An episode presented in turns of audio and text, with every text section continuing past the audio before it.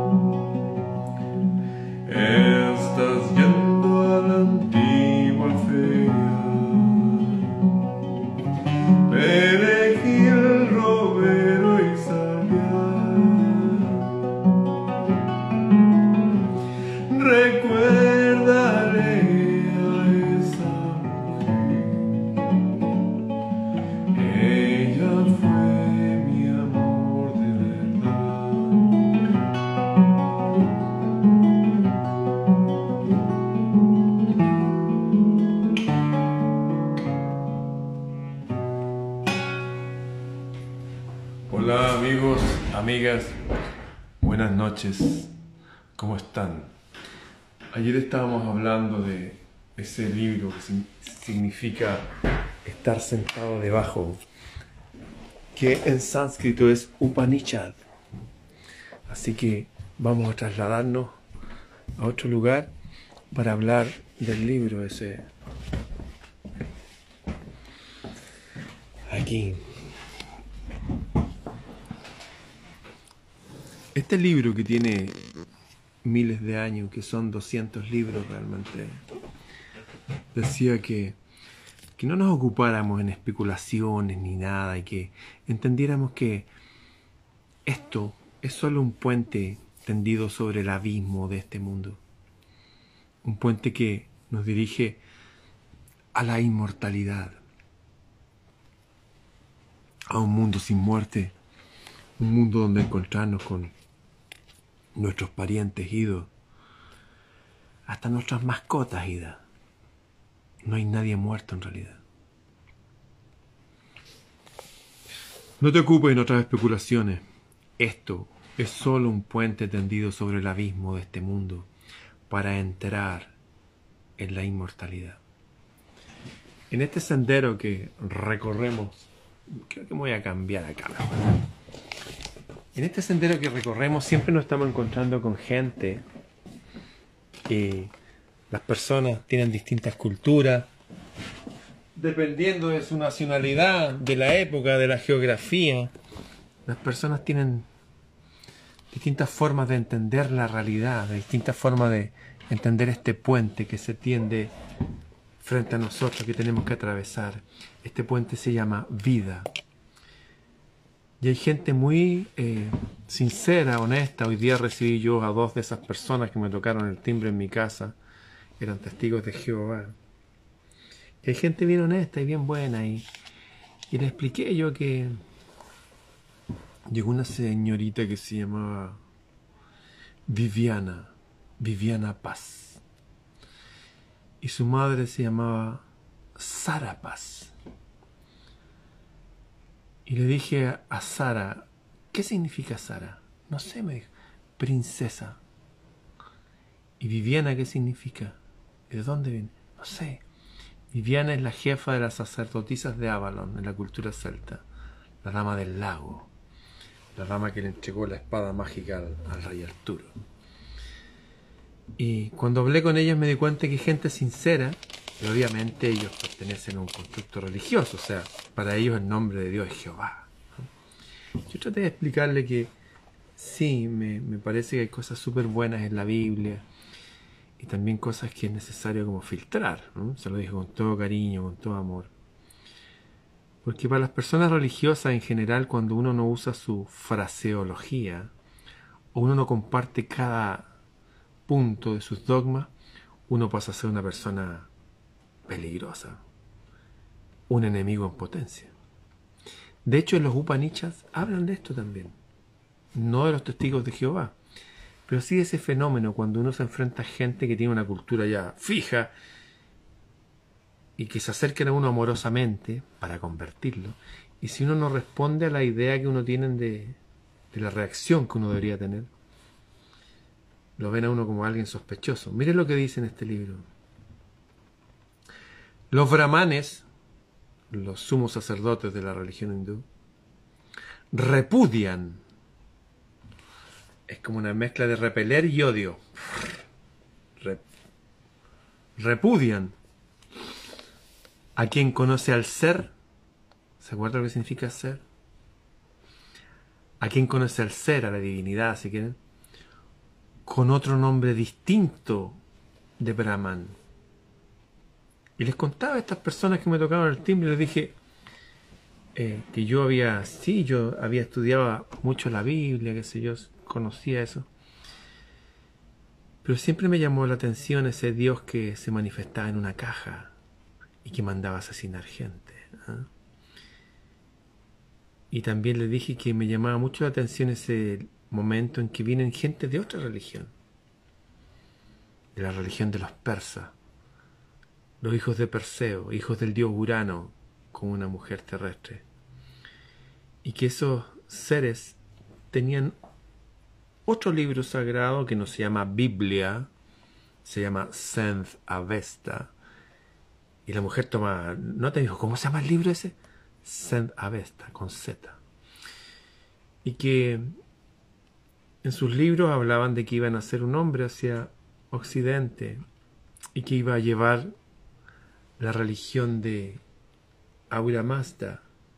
Y yo cuando hablé con esos nombres me abrió los ojos así. ¿eh? dije, Aura Mazda es, una palabra farsi. Farsi significa lenguaje persa, que significa Dios es luz, que es lo mismo que decía Pablo en el Nuevo Testamento. Ahí como que se relajaron, así como que no sabían quién era este personaje extraño que soy yo. Finalmente les dije que creían que Dios, la divinidad, el ser, como lo llaman aquí, es omnipresente, está presente en toda época, en todo lugar, en toda geografía. Por lo tanto, me he dado el tiempo, igual que ellos, de estudiar tanto la Biblia. Yo he estudiado la Biblia, pero también estudié el Sandavesta, el Bhagavad Gita, el Popul y en fin, varios libros y qué sé yo donde hablan de, de esa divinidad celeste allá arriba. Bueno, finalmente quedaron como medias confundidas. y dijeron, oye, ¿y como les gustaría participar en una reunión en línea? Eh, dije, tengo reuniones en línea toda la noche, así que tengo poco tiempo. Y son estas reuniones que tenemos acá no me iba a venir a explicarle lo que hablo en los videos, no tienen idea quién soy yo, pero bueno, ya me tienen identificado porque pasaron y tomaron nota. ¿eh? Miraron ahí, ¿cómo se llama usted? yo dije, me llamo Eric Pizarro. no, le dije, no, son, son bromas. Me llamo Ramón. Ya, don Ramón, que sea. Dice, don Ramón, como el del chavo, sí, me dijo, ah, qué chistoso, y jajajaja, bueno. Y se fueron. Pero me acordé de esto. Los brahmanes repudian. Es como repulsión y odio. Repudian a quien conoce al ser o habla del ser o cree en el ser con otro nombre distinto de Brahman, etcétera, etcétera, etcétera. Vaya a hablar usted con un Krishna y le dice que no, que usted no habla de Krishna, habla, no sé, de, de Cristo. Las personas quieren que uno maneje el mismo lenguaje la misma, y crea lo mismo, y eso es imposible. Claro, a menos que quieran ingresarme a una secta. Y también tengo experiencia en eso.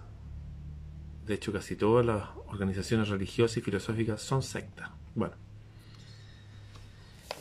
Independientemente de los formulismos religiosos, de la fraseología, de los dogmas, hay gente buena en todas las religiones. Hay gente noble, hay gente correcta, hay gente que sin duda va a atravesar este puente y va a pasar a ese reino de la inmortalidad. Para los que se están integrando, ahora que ya somos casi 700, esto solo es un puente tendido sobre el abismo de este mundo para entrar en la inmortalidad. Bueno, y para nosotros que no pertenecemos a una religión de estas que nos ofrece el planeta, pero que sí hemos descubierto ciertas mentiras que nos gobiernan y hemos intuido ciertas verdades que deseamos compartir. Los Upanishads, estos libros antiguos que son 200, que tienen miles de años, enseñan una fórmula para poder hablar con otros sin herirlos ¿ah? o sin que se sientan ofendidos.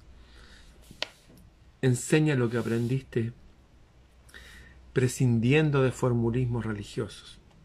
Ejemplo no, para ellos el nombre de Dios es Jehová y punto.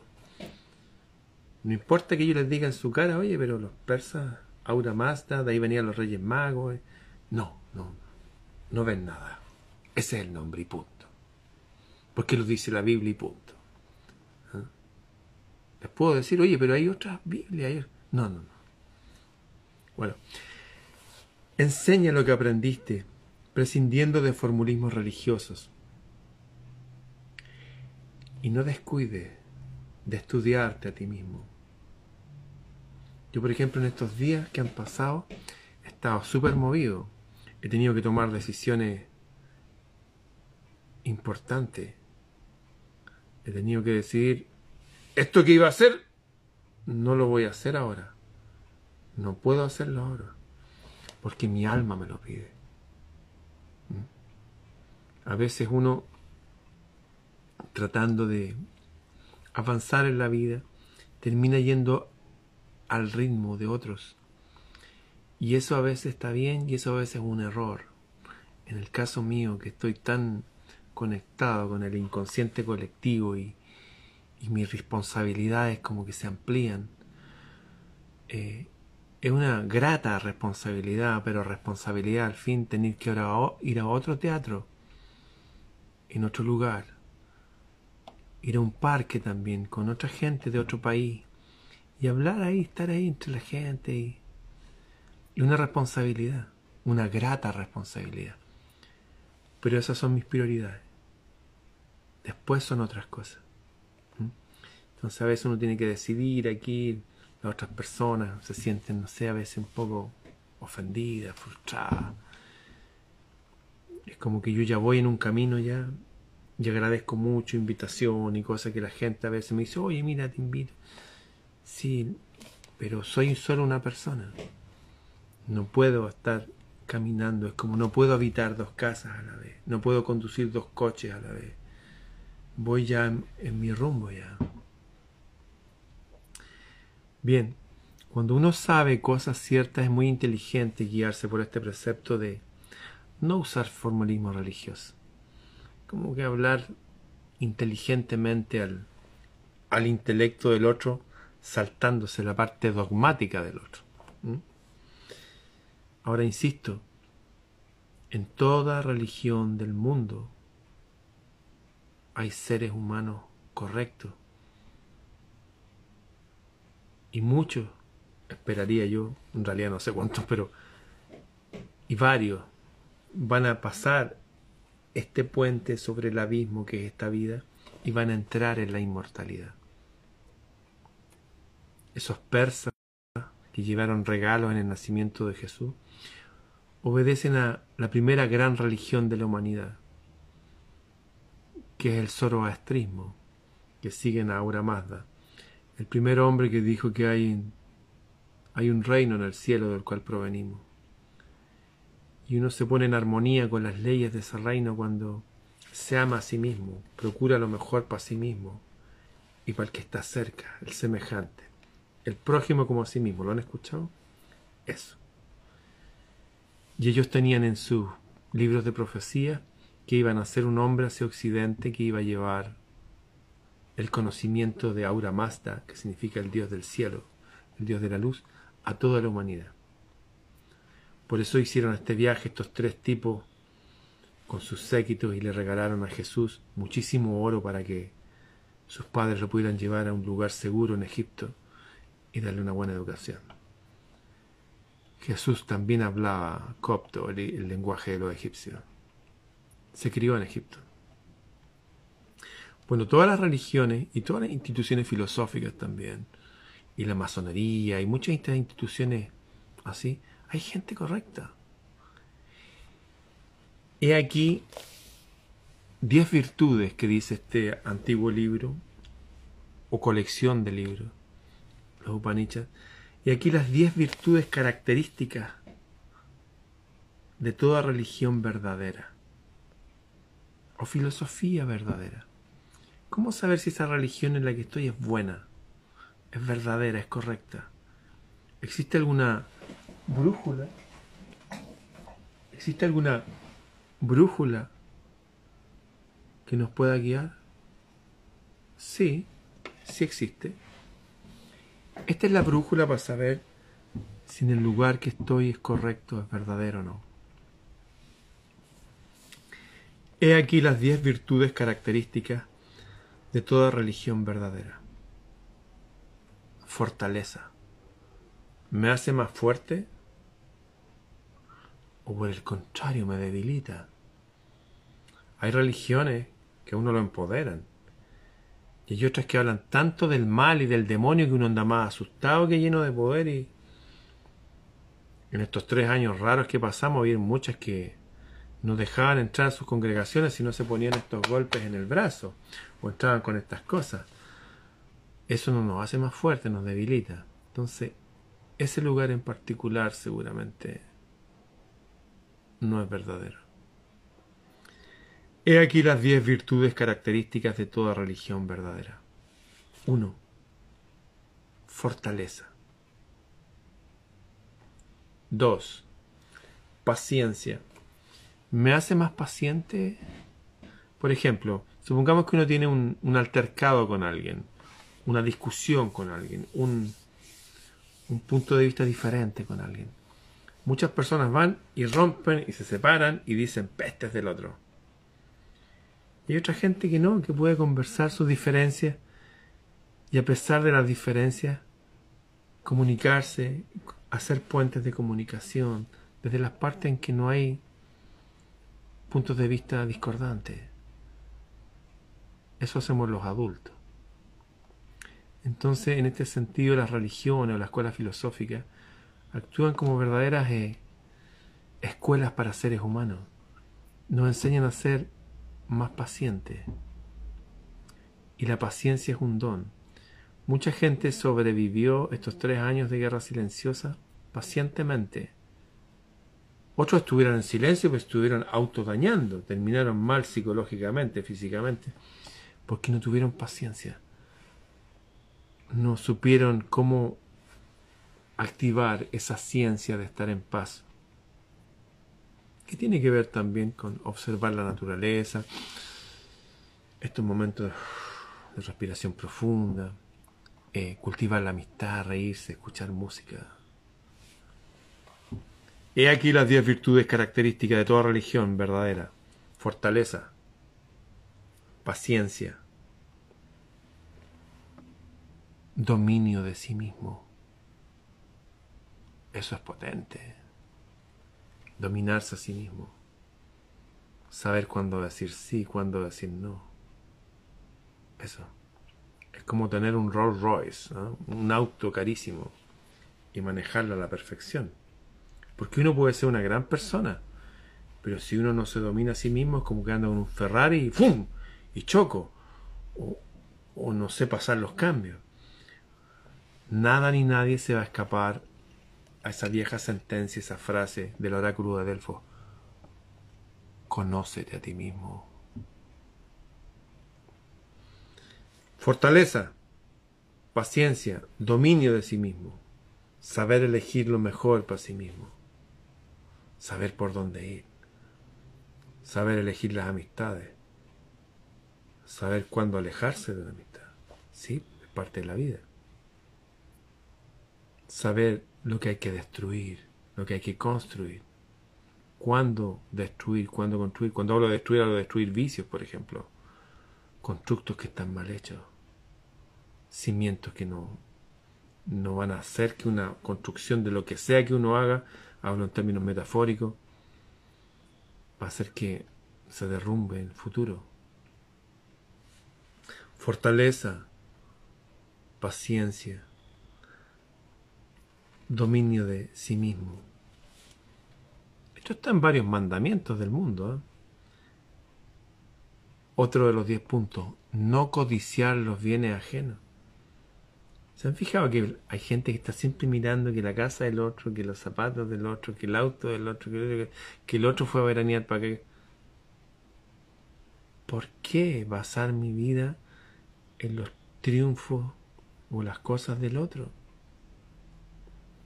Recuerdo este discurso del presidente de el país más chico de Latinoamérica, de América. ¿Saben cuál es el país más chico? El Salvador. El presidente de ahí, Bukele, fue y habló y dijo, nosotros admiramos a los países de ustedes, los admiramos de verdad, pero queremos nuestra libertad, queremos elegir nosotros lo que queremos para nosotros. Nosotros queremos nuestras calles seguras. Este presidente fue y como es de origen de razas antiguas, fuertes, no tuvo ningún problema en poner una ley fuerte para que las personas que estaban haciendo mucho desorden en las calles, no desorden, cometiendo crímenes, asesinando gente, envenenando a la población con drogas, los metieron presos. Y presos no en una cárcel de cinco estrellas, sino que se van a portar mal acá adentro, ya, les quitamos una comida. Se van a seguir portando mal, les quitamos la otra, más de una pura comida al día y castigo y ejercicio. ¡Ay, que los derechos humanos! ¿Y los derechos humanos de las víctimas? ¿Y el derecho humano a vivir en paz? En un ambiente pacífico. El tipo fue y ordenó todo eso. Y fue capaz de decir, oye, reconocemos que ustedes son países ricos, pero no estamos codiciando los bienes de ustedes. Ustedes codician las cosas nuestras. Nosotros queremos ser independientes. Es lo mismo. Hay gente que tiene, no sé, autos maravillosos y está súper bien. Pero yo jamás he tenido, pensado en tener, no sé, un Ferrari. O, no sé, no, no me interesa, de verdad. Me gusta mi vida como está. Me contaba, ando, no sé, esta chaqueta me la regalaron hace poco. Me la trajeron de Austria o de Alemania. Mi amiga Maite. Justo tenía una chaqueta que usaba hace 20 años y que se me, de tan vieja, se, se molió el cuero. Me llegó sola. No tuve que andar codiciando nada, ni siquiera dije nada. Las cosas se ordenan solas. Lo más importante de la vida es vivir en paz. Y una de las riquezas más grandes, o la única riqueza, es el conocimiento que da paso a la sabiduría cuando uno la pone en práctica. Una de las cosas más ricas de este mundo es estar en paz, disfrutar del amor, de la amistad, poder reírse a mandíbula atiente con los amigos. Esas cosas valen la pena. Fortaleza, paciencia, dominio de sí mismo. No andar codiciando los bienes de otros. Pureza, pureza. ¿Qué es pureza?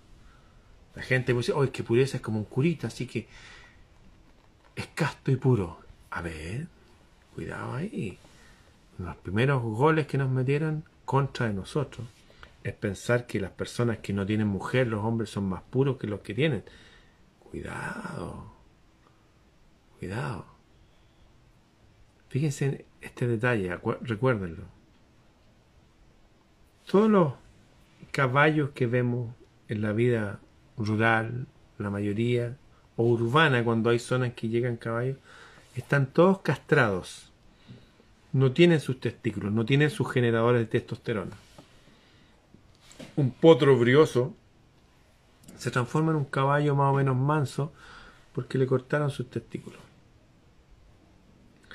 Un buey, estos bueyes mansos que tiran los arados, son toros, son toros potentes, pero que les cortaron sus testículos para quitarles su virilidad y hacerlos mansos y que cualquiera los pueda manejar por donde quiera. Lo mismo pasa con los hombres y las mujeres. Cuando se castra a un ser, ya sea físicamente, químicamente o ideológicamente, hacen que ese ser sea sumamente manejable. Y ese toro poderoso, ese potro gallardo, transforma en algo manejable para que otro use su fuerza. La pureza entonces tiene que ver con ser puro. Lo que uno mira, eso es. Por ejemplo, hay una palabra que es la palabra sinceridad. ¿Qué significa sinceridad? Significa sincera. Porque los antiguos templos, a la diosa Atenea, a la diosa Diana de los Efesios, qué sé yo, cuando hacían sus figuras en mármol, en piedra blanca, a veces la piedra trae imperfección y por mucho cuidadito que le estuvieran haciendo la nariz, ¡pum!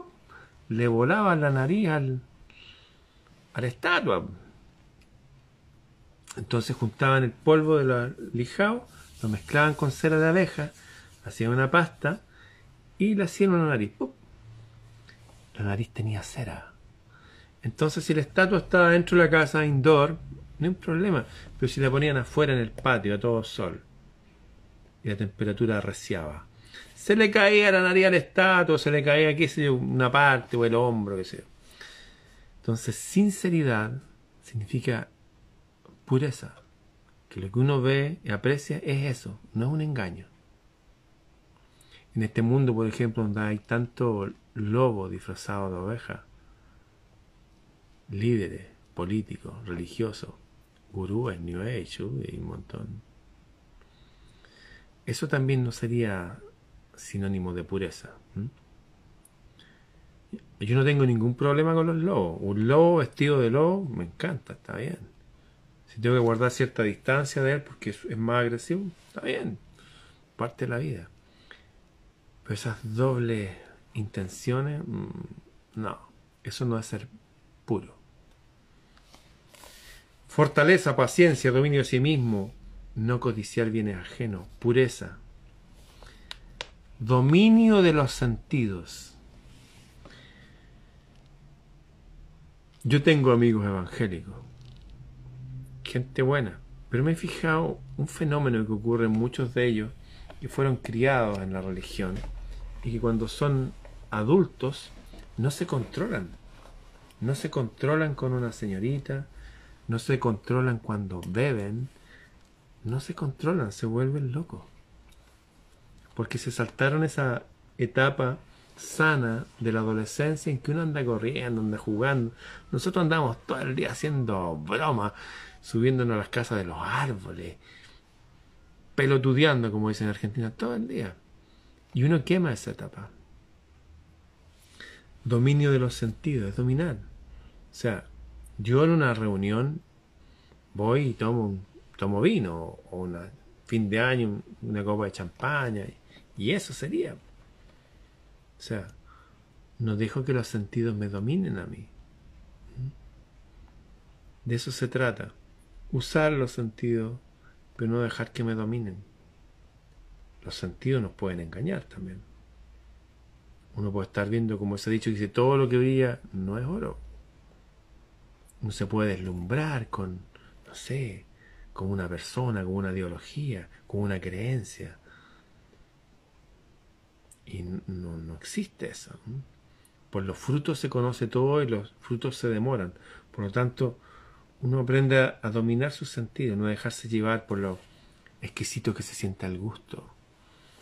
¿Por qué creen que en este mundo triunfan los que trabajan en la droga y vivimos en narcoestado? Porque las personas no dominan su sentido. Creen que como algo se siente bien, es bueno. Inteligencia consciente. Todas las personas que han ido por este camino de cruzar este puente hacia la inmortalidad, todos han sido gente inteligente, siempre. Los líderes de toda religión y todo, siempre fueron personas brillantes, elocuentes. Generalmente el 100% eran de familias ricas. Miren qué raro lo que digo. ¿eh? La gente piensa que Jesús era un pobre diablo que anda... Jesús se vestía con túnica sin costura, como la canción que canté al principio, sin costura, tejida de lino. Solamente los reyes usaban eso. Y algunos líderes de sacerdotes. Se vestía bien el tipo. Hablaba cinco idiomas. Era descendiente de reyes, cosa de ver la genealogía. ¿Qué decir de Buda? Buda era hijo de un super brahman que era dueño de una ciudad tan grande que pudo mantener a su hijo durante más de una década sin que viera a nadie viejo, enfermo, moribundo, muerto. Lo tuvo en una burbuja gigante. Aura Mazda, Buda, Krishna. De hecho, en todas las religiones antiguas decían que toda esta gente que cree en el karma decía que una persona de buen karma siempre resucita en una buena familia, con bienes. ¿Por qué? Para andar enseñoreándose de los otros, mostrando sus autos. No. Para dedicar esta vida a aprender, a ser más sabio, para no gastar tanto tiempo en el sustento diario.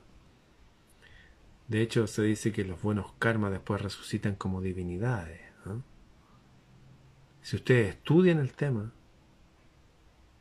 todos los avatares siempre fueron gente brillante, elocuente, de familias nobles. No en el sentido que se tienen ahora como el noble es como el oligarca que le pone el pie al otro, no. Nobles de verdad. Como los metales nobles. ¿Qué es noble? ¿Qué significa nobleza? Si ustedes dejan un clavo, van a pasar unas décadas y no va a estar. Se deshizo. Pero cuando son metales nobles o metales recubiertos de eso, pueden permanecer para siempre. Entonces son gente que su hidalguía, su nobleza, sus códigos de honor, sus formas, son estables y permanentes. A eso se refiere. No confunda la nobleza con la oligarquía. No confunda, es como la aristocracia. No existe la aristocracia ahora. Hay tipos con dinero, a veces son, no sé, delincuentes con dinero. Aristos, ¿qué significa Aristos? ¿Se acuerdan que había cuando éramos niños en el diccionario Aristos? Aristos significa lo mejor, los mejores. Y hay gente que es mejor que otra, en sus modos, en su bondad. Hay gente más bondadosa, en su nobleza, en su sabiduría. Inteligencia consciente. Las grandes escuelas de filosofía o de sabiduría, desde la escuela pitagórica, los platónicos, los neoplatónicos, los que estaban antes, y todas las grandes religiones como los musulmanes, los musulmanes con todo su adelanto en tecnología, en arquitectura, en medicina, ¿de dónde vino eso? Porque los tipos pertenecen a una religión verdadera, pues. Que no lo hacen solamente estar ahí orando, no, si lo hacen que el tipo sea como un Dios en este mundo. Y eso implica usar la cabeza, amigo. Usarla bien. Saber lo básico de, de matemática, de geometría, de las artes liberales que nos sacan de la caverna, de la Matrix. ¿Cuáles son las diez virtudes características de toda religión o filosofía verdadera? Fortaleza, paciencia, dominio de sí mismo, no codiciar bienes ajenos, pureza, dominio de los sentidos inteligencia consciente. Después, cultura espiritual. Los grandes momentos de la humanidad, de renacimiento, la gente era tan culta que un judío noble podía ser amigo de un árabe noble y de un cristiano noble y de un persa noble. Porque sabían lo que creían los otros, conocían los libros del otro. Hoy día estos testigos de Jehová que vinieron a mi casa, Viviana y Sara Paz, me hablaban de lo que ellos conocían y cómo se lo enseñaron. Y lo repetían y está bien. Pero eso no termina ahí, pues. Hay que tener cultura espiritual. ¿Dónde se crió Jesús? En Egipto se crió. Allá estudió. Están todos los libros sagrados.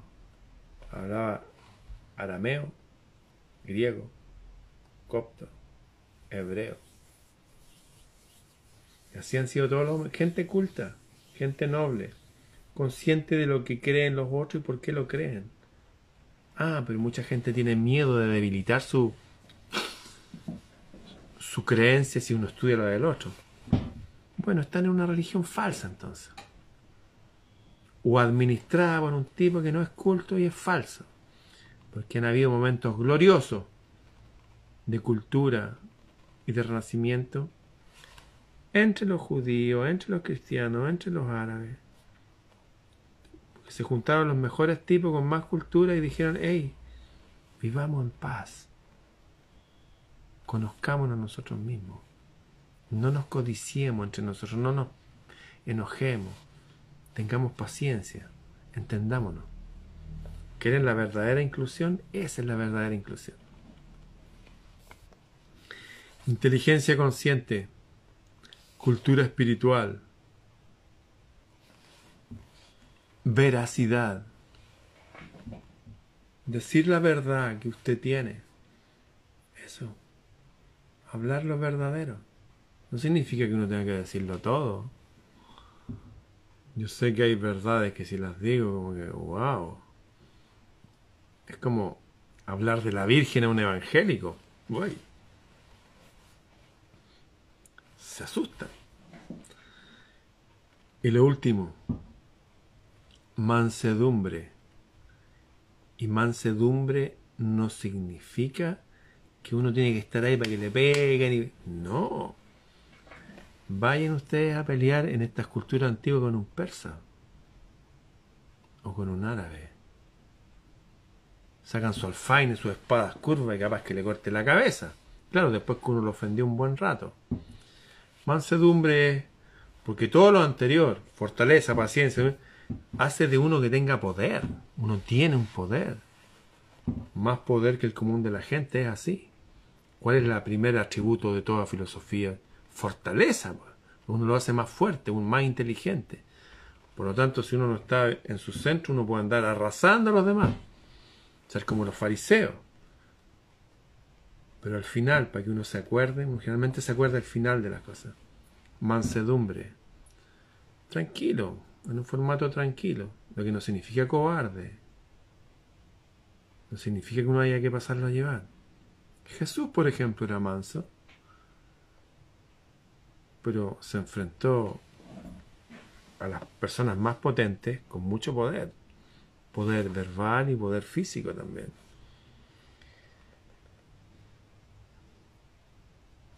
Para estos libros antiguos como los Upanishads, saben que hay distintos tipos de cultura, filosofía, religiones, y saben que para un brahman hablar del ser con otro nombre que no sea Brahman es una ofensa, o como un testigo Jehová hablar de con otro nombre de Dios que no sea Jehová. Es parte de, de los primeros rudimentos de la filosofía y religión. Por eso que aclaraban que, oye, hay religiones verdaderas y filosofía, y son las que producen frutos en las personas.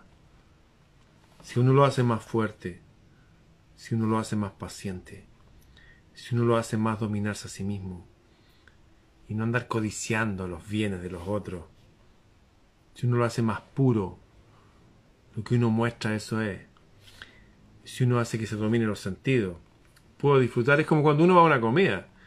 Yo conozco gente que va a una comida y puede estar comiendo todo el rato sin parar. Yo lo comentaba que a veces voy, no sé, a un restaurante y yo no me como todo. Y no me tomo toda la copa si no quiero. Si quiero, sí. Es como que mi cuerpo me dice, está bien ahí nomás. Eso es. Eso se aplica a todo. Inteligencia consciente. Debemos ser seres razonables, conscientes. Cultura espiritual. Tenemos que ser cultos y conocer de lo que crean los otros, lo que creen, porque tienen esas costumbres. Saber, conocer, veracidad, hablar la verdad de uno que puede a veces ser distinta de la verdad del otro y entender que es así. ¿Se acuerdan esa famosa historia de los ciegos que fueron a la India y se encontraron con un elefante por primera vez? Uno le tocó la oreja y dijo, el elefante es como una hoja. El otro le agarró la cola y dijo, no, el elefante es como una serpiente. El otro le agarró la pata y dijo, no, el elefante es como una columna. El otro le tocó la guata y dijo, no, el elefante es como un gran tambor. Y llegó un tipo que veía y dijo, el elefante... Y estaban peleando, ¿eh? entre ellos, oye, no, que el elefante... Cada uno veía un aspecto de eso. Imagínense los seres humanos hablando de los aspectos de la divinidad. No todos vemos lo mismo. Va a depender de la cultura, de la geografía, de la crianza, del intelecto, de la praxis, de la experiencia. Es como subir al Everest o una montaña cualquiera. ¿Hay un puro camino para subir? Hay tantos caminos a veces como uno quiere hacer. Pero yo tengo que ser veraz con el mío. Bien. Mañana es un día, bueno, hoy día ya en otras partes ya, en que todas las culturas antiguas de todo el planeta, incluidos los mapuches, incluidos los cheyenne, incluidos todos, independientemente de la religión, cultura, filosofía, coincidían en este día de mañana, que es el equinoccio de primavera. Un día sagrado para todas las culturas antiguas día en el cual se marcó la geografía del momento y se construyeron pirámides, dólmenes. ¿Qué son dólmenes?